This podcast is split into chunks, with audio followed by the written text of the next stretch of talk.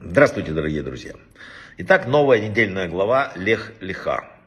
А, если два предыдущих раздела оказались не очень веселыми, так как были посвящены, в общем-то, поражениям человечества, то это Лех-Лиха уже наконец открывает череду более радостных событий. Можно спорить о том, было ли в первые две главы полный провал человечества или частичная неудача, но в конечном счете речь идет о поражении.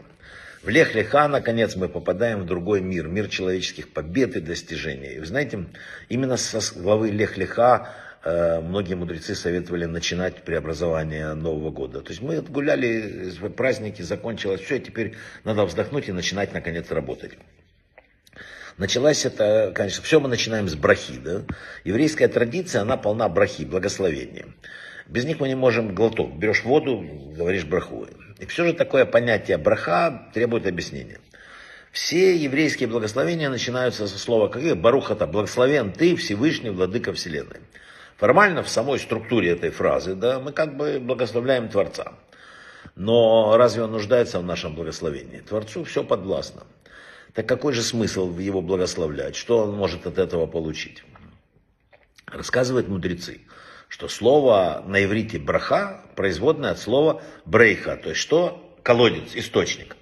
В Торе вода, вытекающая из источника, называется живой водой.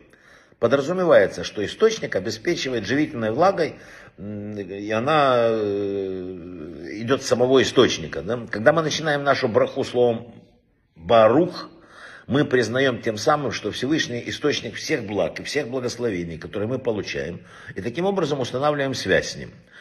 А он источник всего сущего. Вот эта связь становится каналом, по которому Вселенная принимает свежие потоки энергии от Творца. Мы с вами, говоря благословение, мы увеличиваем количество позитивной энергии. Благословение это не только напоминание о том, что Всевышний создал мир. Произнося благословение, мы тем самым говорим, Всевышний, даруя нам вот эти вот заповеди, Тору, ты показал, что все по твоей воле происходит. Так пусть же будет на то твоя воля, чтобы наша связь с, с тобой умножалась, чтобы поток жизненной энергии из твоих безграничных источников э, проливался на землю. Мы просим все, включая мозги. Да? Каждое благословение, которое мы произносим, выражает признание, что Творец это неиссякаемый источник э, всего. Когда Всевышний говорит Аврааму, что он, Авраам, будет благословением, теперь он сказал в этой недельной главе, он тем самым восстанавливает в человеке свой образ. Он создал канал для обеспечения новой жизненной энергии. С Авраама, он понял, начинается новый виток мира. Когда Всевышний сказал э, Аврааму э, еще, что он станет источником благословения, он тем самым дал ему возможность преодолеть э, ограниченные, какие-то ограничения этого мира.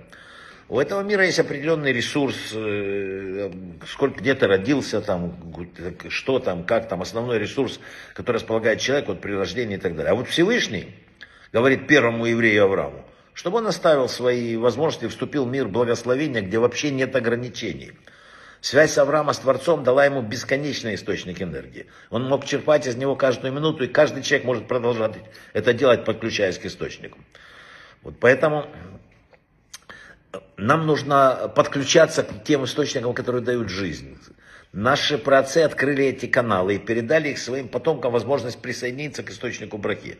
Отсюда вечность всех тех, кто идет за Богом. Короткую историю расскажу. Ее рассказал в своей книге Хаим бен Цион Хай. Он э, Всевышний э, заключил вечный союз в недельной главе нашей о том, что его потомки попадут в египетское рабство, там сказано. Но четвертое поколение вернется туда.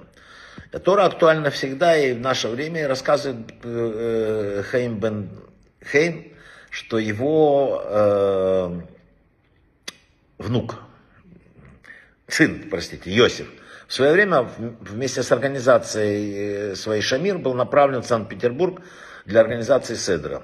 На праздник он рассказал собравшимся людям о выходе из Египта, о переходе моря, там, как обещал Бог Аврааму, что четвертое поколение потомков, которые были порабощены, вернется.